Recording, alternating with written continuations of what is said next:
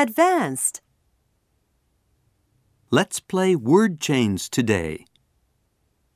Word chains is doing shiritori in English. You cannot use a dictionary with this activity. First, I'll put you into five teams. I'll spell a word G R E E N. Team 1 says the word I spelled.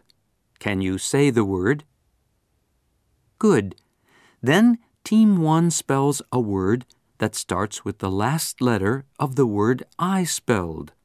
For example, N E W S.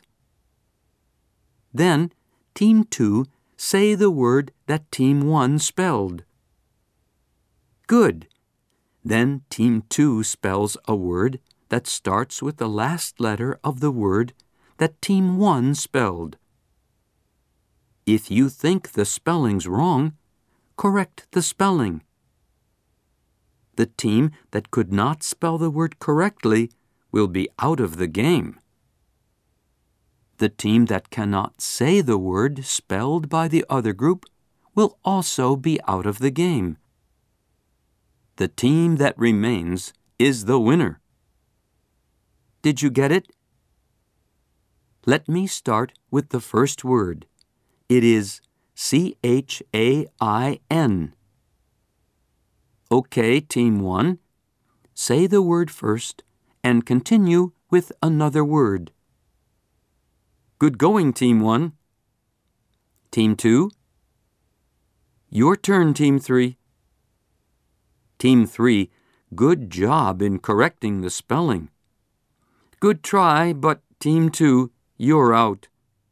What's the next word, Team 3? Let's move on to Team 4. Team 3, was the word right? What was the word that Team 3 spelled, Team 5? That's right.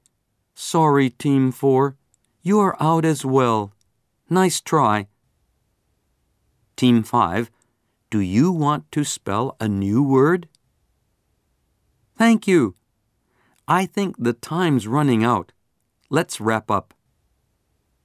So, what was the last word? Let's say it together. Good.